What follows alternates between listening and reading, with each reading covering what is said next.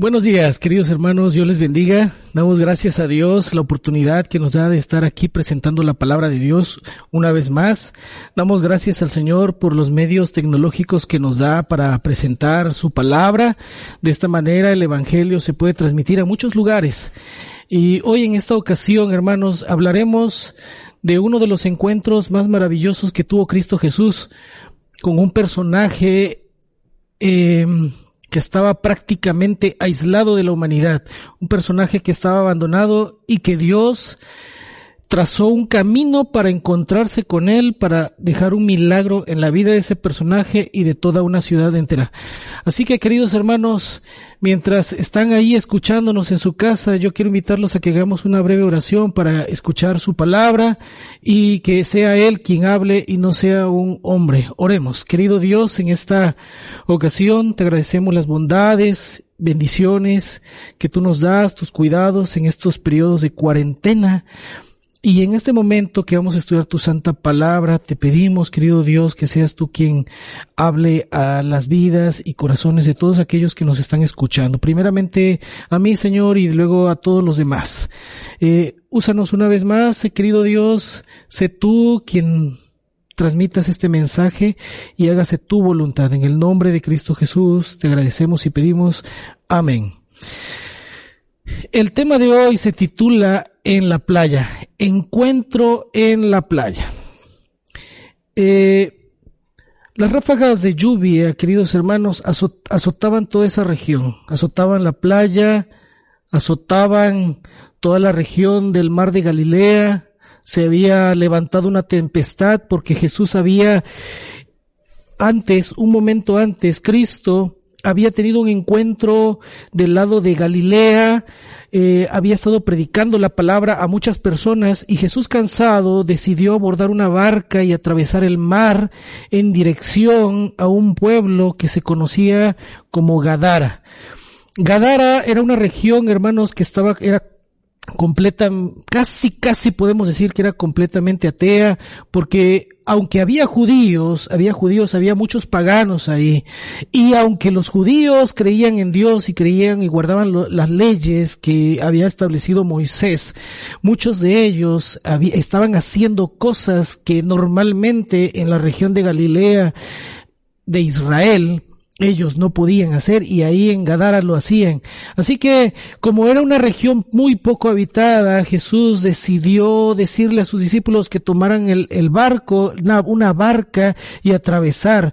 Pero en el camino, ustedes saben la historia que eh, se enfrentaron contra una tormenta, una tempestad. Esa tempestad afectó a los discípulos, eh, estuvieron poco de temor porque pensaron que se iban a hundir, pero Cristo los ayudó. Y esas mismas ráfagas eh, azotaban todos los flancos de los acantilados de las zonas de, de Gadara. Las olas, mis queridos hermanos, rompían contra el fragor de las rocas, azotaban, chocaban, había relámpagos, las tumbas excavadas al borde de esos precipicios en la roca eh, abrían sus negras bocas para tragar el agua que las olas hacían. En esos lugares había un hombre, un hombre que habitaba por esos lugares. Em, este hombre estaba abandonado. Se acostumbraba en la antigüedad que cuando había un personaje que era eh, poseído, poseído por espíritus inmundos, los familiares sus amigos, acostumbraba a que los dejaban abandonado, los abandonaban en los, este, donde se sepultaba a los muertos, los abandonaban en los lugares donde se tiraba la basura, en los lugares apartados donde la gente normalmente no llegaba. Y ahí en ese lugar estaba aquel hombre. Marcos, Mateo, Marcos y Lucas cuentan la historia pero cada uno da detalles diferentes. Por ejemplo, el, evangelista Mateo dice, como él fue uno de los, apóstoles que caminó con Jesús, él fue un testigo eh, eh, presencial y él se dio cuenta que realmente en los endemoniados o el endemoniado eran dos. La Biblia, eh, Mateo dice que eran dos, pero Marcos y Lucas, ellos no eran, este, no estuvieron presentes y ellos escriben como un endemoniado. Entonces Mateo dice que eran dos endemoniados que se encontraron con Jesús abandonados, desnudos, golpeados, lacerados, eh, olvidados por la comunidad y, y la Biblia describe que ellos estaban andaban con cadenas y grillos en sus pies y en sus muñecas porque muchas veces los habían tratado de encadenar para que no les hicieran daño a la gente, pero ellos con la fuerza descomunal que tenían rompían las cadenas y salían a atemorizar y a lastimar a todo aquel que pasaba por esos lugares. Ahí estaba. Pero de repente, a lo lejos, se ve que va arribando a la playa una barca.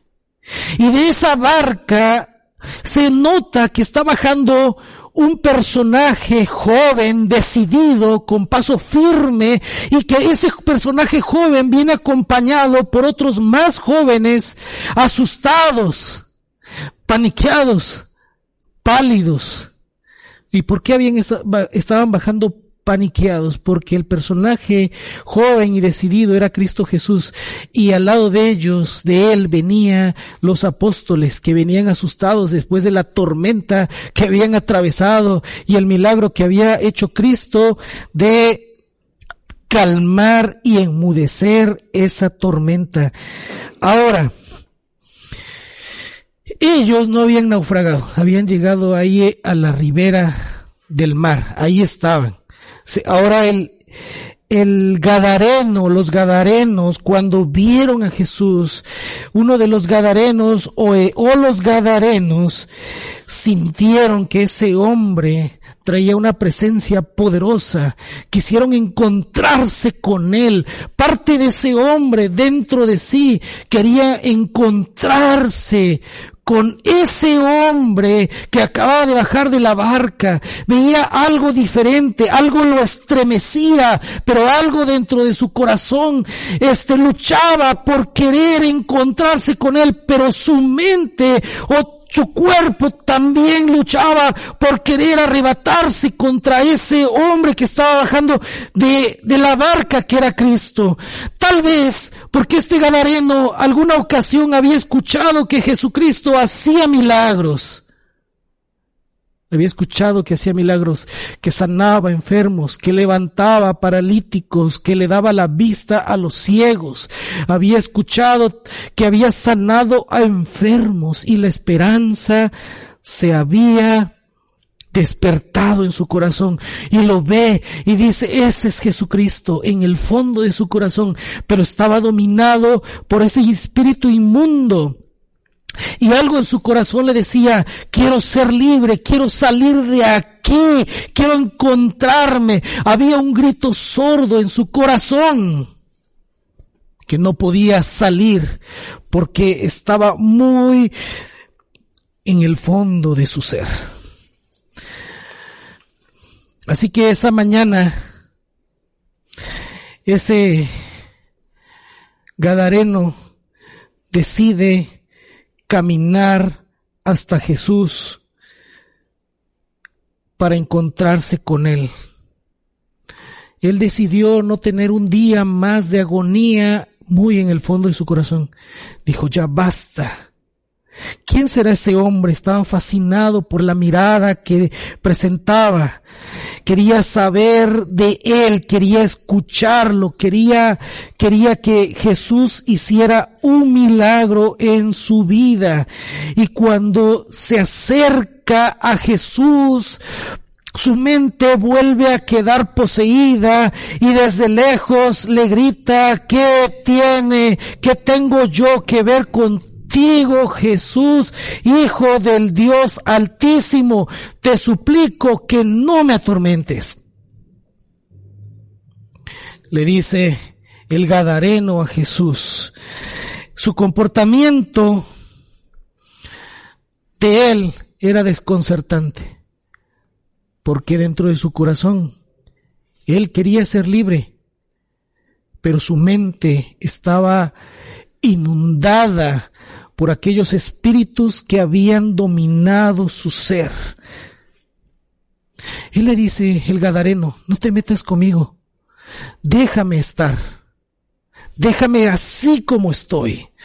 Aunque él sufría, aunque él había abandonado a su familia, aunque había dejado su hogar, había dejado todo lo que en un sano juicio una persona puede hacer, él lo había abandonado, su cuerpo estaba lacerado, él estaba completamente sucio, tal vez tenía mucho tiempo que no se bañaba, tal vez su cabello estaba completamente impregnado de lodo, de suciedad, y este hombre quería ser libre, pero parte de su mente que estaba dominada por esos espíritus le dijo, no te metas conmigo, déjame estar. Este relato, mis queridos hermanos, ustedes lo, lo pueden encontrar en el Evangelio de Mateo, capítulo 8, versículo 28 al 34. Marcos capítulo 5 del 1 al 20 o Lucas 8 del 26 al 39 ahí se presenta diversas maneras de cómo se relata la historia de este endemoniado Gadareno. Sin embargo, mis queridos hermanos, quien había hecho frente a la tempestad, que era Cristo, él bajó seguro y decidido cuando vio al Gadareno. Pero los discípulos venían asustados porque cuando vieron, al Gadareno no se quisieron acercar a él. Tal vez porque estaba sucio. Tal vez porque hablaba locuras. Tal vez porque expulsaba espuma por su boca. Tal vez porque se veía peligroso y ellos no querían tener contacto con él. Pero cuando Jesús lo ve, Jesús no teme. Jesús había calmado la tormenta en el mar y ahora se iba a enfrentar con el Gadareno y cuando llega el Gadareno hasta él, Jesús le pregunta a este personaje y le dice, ¿cómo te llamas? ¿Cómo te llamas? Jesús quiere tener una relación personal con el enfermo y busca su amistad. Quiere estar cerca de Él. La voz de, Cristo Jesús penetra lo más hondo del ser de este hombre. Toca la mente extraviada del Gadareno y empieza a haber una revolución, pero en ese momento el Gadareno luchando dentro, dentro de su mente, el Gadareno responde a la pregunta de Jesús y le dice, me llamo, me llamo Legión porque somos muchos.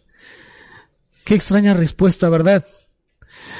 Una legión en aquella época ustedes saben que era era un este un equipo de batalla del ejército compuesto por varios cientos de soldados y el gadareno al momento de decirle el nombre prácticamente era una respuesta a Jesús en forma de una bravuconería. Se estaba portando bravucón como diciendo aquí, mira, tú eres Jesús, pero yo soy varios, yo soy miles. Te vas a enfrentar contra miles. Quería atemorizar a Jesús. Pero tú crees que Jesús iba a atemorizar de, la respuesta del Gadareno? Para nada.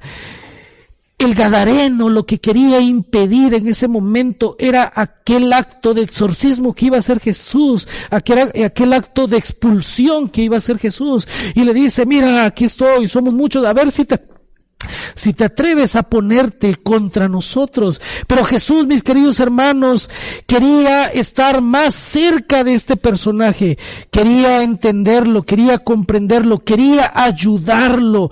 Jesús sabe lo que tú y yo necesitamos. Él lo sabe. Y cuando el Gadareno le responde eso, Jesús le regresa sus palabras, le regresa una, le contesta al Gadareno y le dice así, sal de este hombre y déjalo en paz. Al leer este relato, mis queridos amigos y hermanos, nos asombramos del gran amor maravilloso del Evangelio de Cristo Jesús. Nos asombramos de Él, de cómo trata al pecador, de cómo trata al ser humano, no lo trata como merece. Jesús no, nos trata como nosotros merecemos, sino como necesitamos.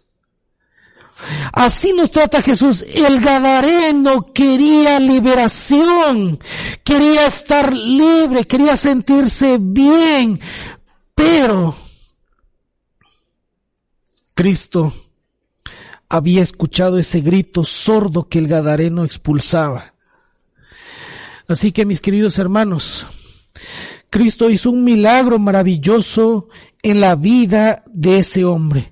Pero algo sucede aquí, mis queridos hermanos, algo extraño sucede.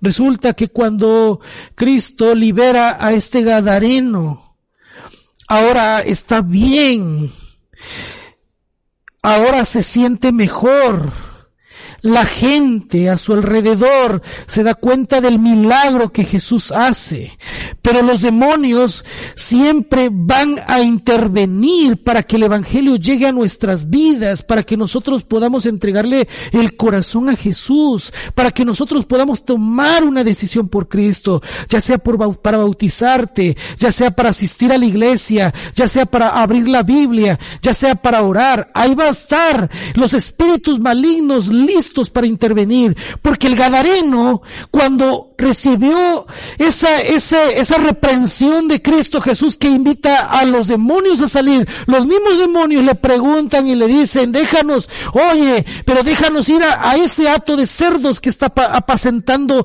cerca de este lugar. ¿Sabes por qué lo hizo? Porque el enemigo de las almas se propone impedir que el ser humano se acerque a Cristo Jesús. Y eso es lo que estaba tratando de hacer en ese momento cuando los espíritus salieron del Gadareno y cayeron en todos esos cerdos.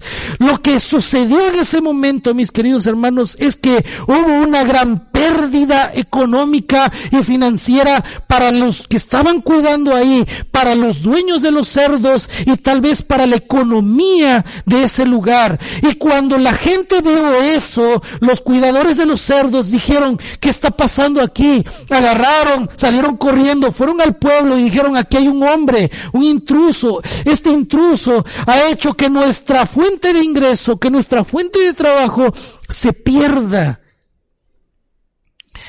Y la gente,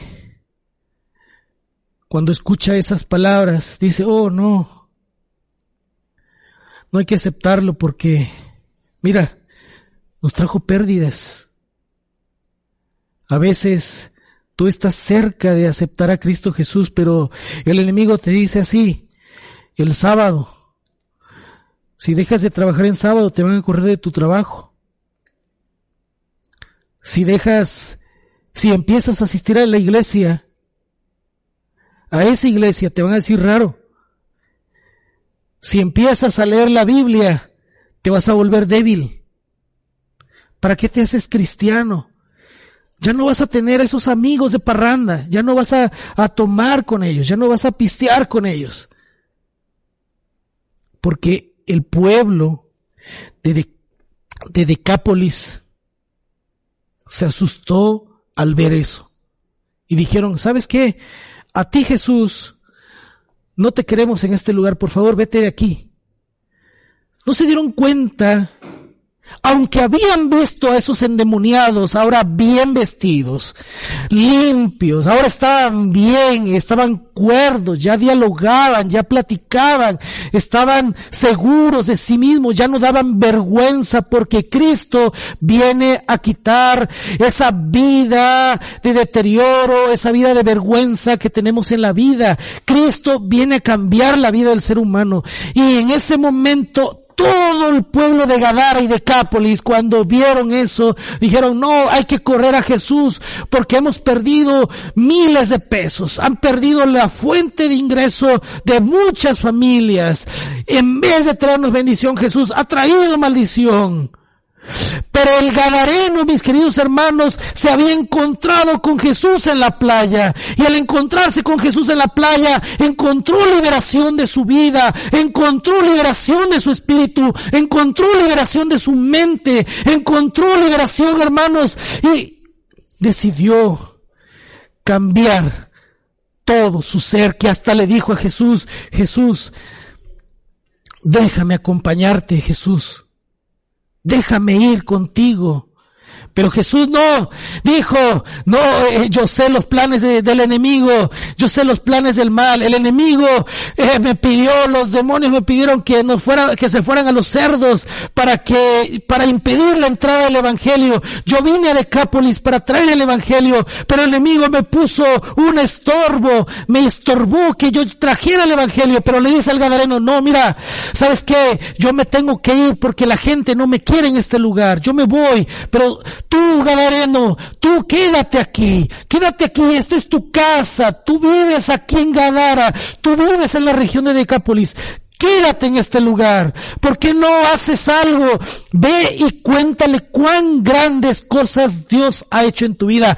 Cuéntales a tu familia, cuéntales a tus amigos, cuéntales que tú eras endemoniado, cuéntales que estabas encadenado, cuéntales que andabas sin ropa, todo desvestido, sucio, con cadenas. Y Cristo, diles al mundo, diles al mundo que ese hombre a quien corrieron, ese hombre fue quien te libertó.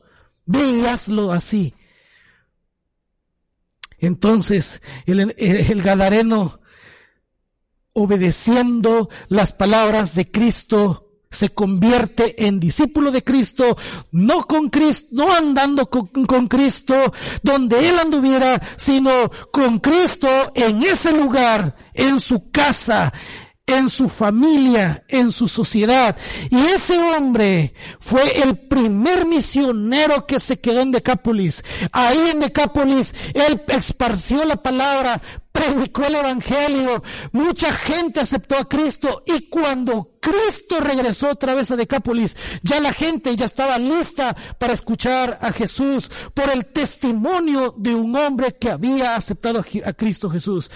Tal vez hoy, mi querido hermano, no hay de, ese tipo de endemoniados. No hay esos endemoniados que andan echando baba por la boca, que andan sucios.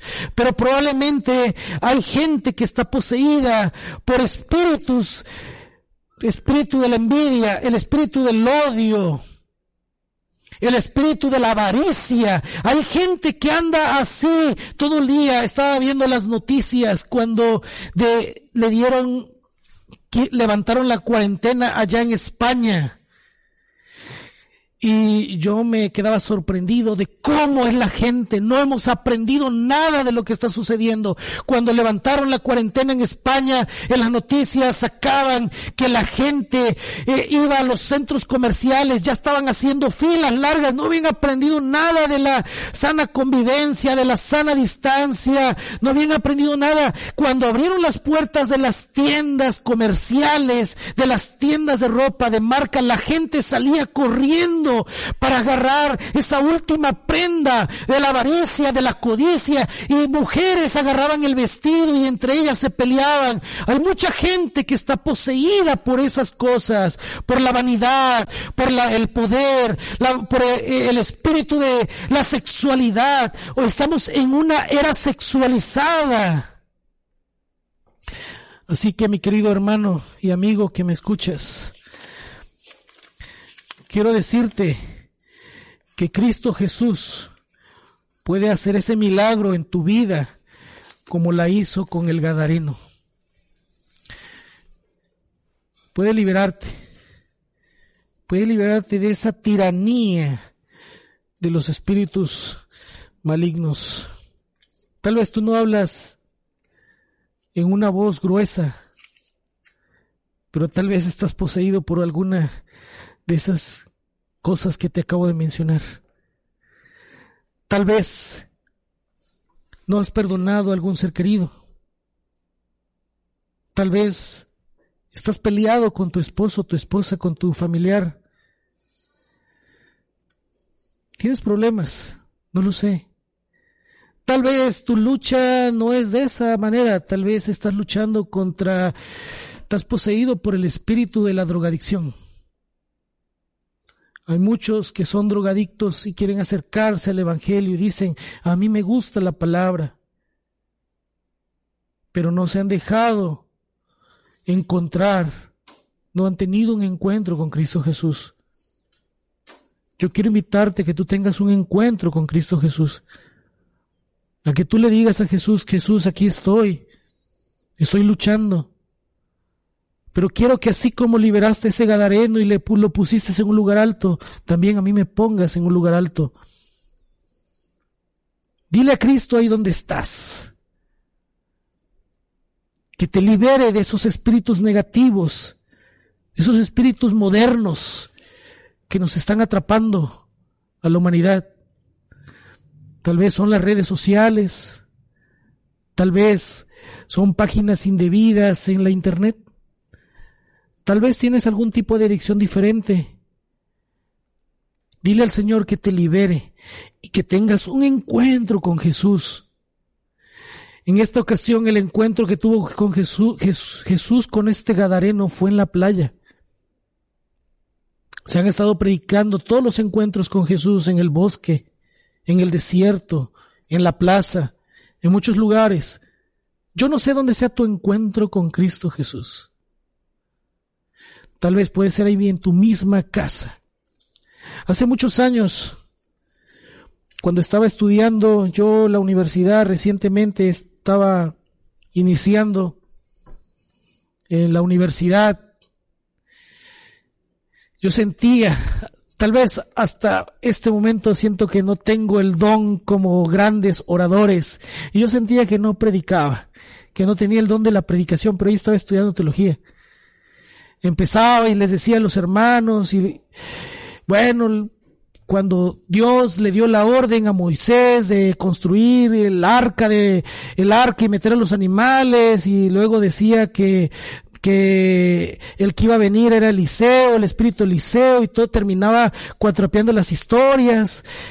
Tal vez hasta en la actualidad lo sigo haciendo. Pero no te sentía que para nada podía predicar. A mí me mandaban a hacer este prácticas ministeriales, atendía una iglesita, una iglesia, pues una iglesia era de hermanos humildes. Me mandaban a la montaña, allá en la Universidad de Lindavista, son puras montañas, está entre montañas. Íbamos caminando unas cuatro horas adentro de la montaña, un poco más.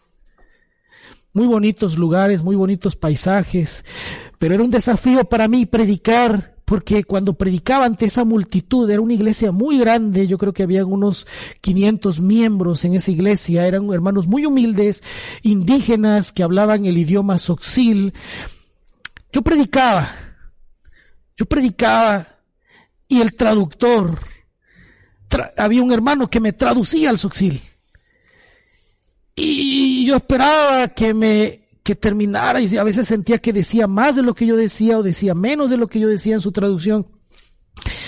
Y veía a los hermanos, todos se me dormían, hasta la fecha tal vez, se dormían los hermanos. Y yo decía, Señor, ¿qué, qué pasa? Y terminando ese sábado el culto con los hermanos, tal vez por la traducción, el sermón se alargaba de más regresando caminando en la montaña por puras veredas, yo me arrodillé en una de las montañas, ahí estaba lloviendo y le dije al Señor, Señor, ayúdame, ayúdame a poder presentar tu palabra, a poder dar un mensaje al mundo. Me arrodillé ahí en el lodo donde estaba, la lluvia me caía, empecé a llorar y le gritaba al Señor, dije, aquí nadie me escucha, estoy en medio de la montaña, Señor, ayude, ayúdame. Y pues Dios, Dios me ayudó. Hasta ahora Dios ha seguido bendiciendo. Y sé que cuando alguien escucha la palabra, de Dios, esas personas son bendecidas. Pero Cristo, Jesús, es el que cambia las vidas de las personas. Tú puedes decirle ahí a Jesús que te ayude a vencer tu adicción, tus problemas, tus dificultades. Quiero terminar con este texto de Segunda de Timoteo, capítulo 1. Segunda de Timoteo 1.7. Porque no nos ha dado Dios espíritu de cobardía, sino de poder, de amor y de dominio propio. Así que mis, mis queridos hermanos, Cristo nos ha dado de poder, nos ha dado espíritu de poder para vencer. Así que dile a Cristo Jesús ahí, si tú tienes algún problema, algo que no puedes vencer, dile, Cristo, dame ese espíritu de poder para vencer. Y Cristo Jesús te lo dará. Espero en Dios que encuentres la liberación en Cristo Jesús. Dios te bendiga. Quiero invitarte, mi querido hermano, a hacer una oración. Una oración donde ahí en tu hogar le digas a Cristo, Cristo, libérame. Libérame y ayúdame a tener un encuentro contigo. No sé, tal vez en el cuarto, en la cocina, en la sala, en el comedor. Pero tengo un encuentro con Cristo Jesús.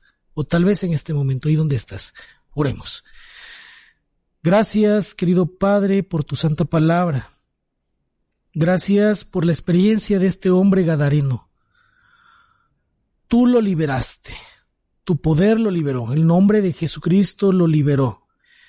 Y ahora en este momento pedimos ese espíritu de poder para que nos libere de todo peligro, de toda tentación y de todo pecado que nos ha atado y nos ha atrapado.